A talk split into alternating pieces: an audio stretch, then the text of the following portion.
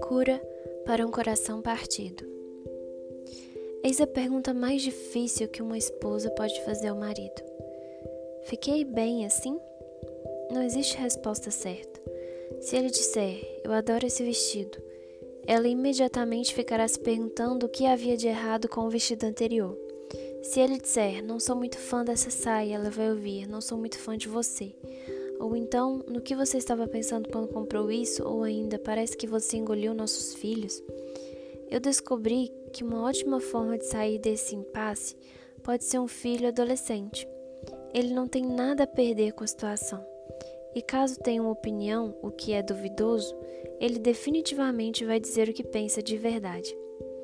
Permita que eu conte um pouco sobre minha história. Eu nasci na Escócia, portanto, a atração por pechinchar está entranhada no meu DNA.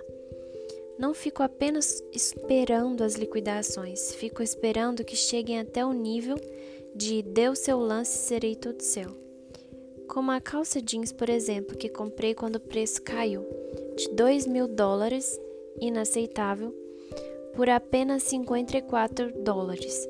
Aquele ou foi o negócio do século ou um desperdício de 54 dólares. Nunca consegui concluir. Esperei até que Barry e Christian estivessem descansando na sala antes de fazer minha entrada triunfal.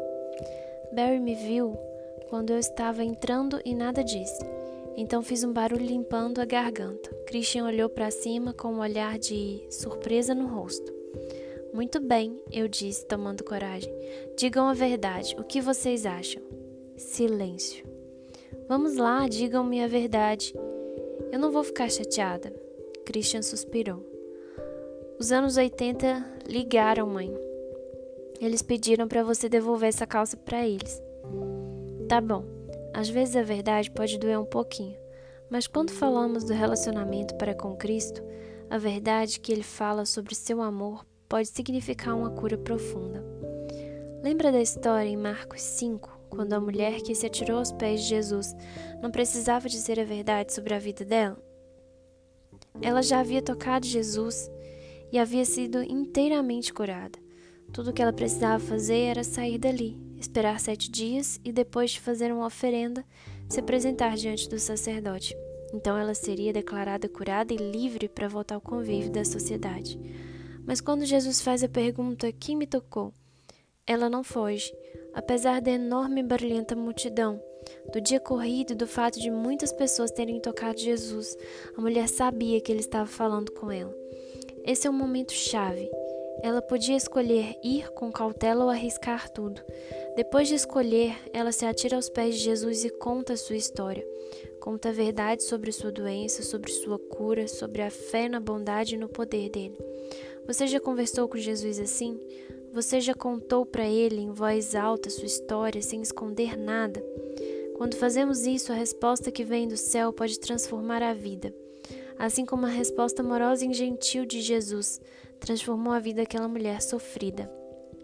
Filha, a sua fé a curou. Vá em paz. Marcos 5:34.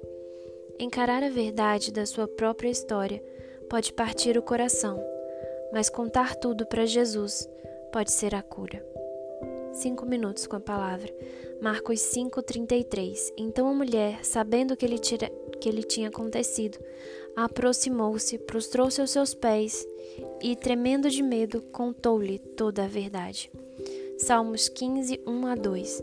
Senhor, quem habitará no teu santuário? Quem poderá morar no teu santo monte?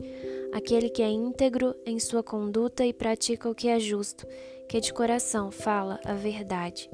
Salmo 51, 6 Sei que desejas a verdade no íntimo e no coração me ensinas a sabedoria.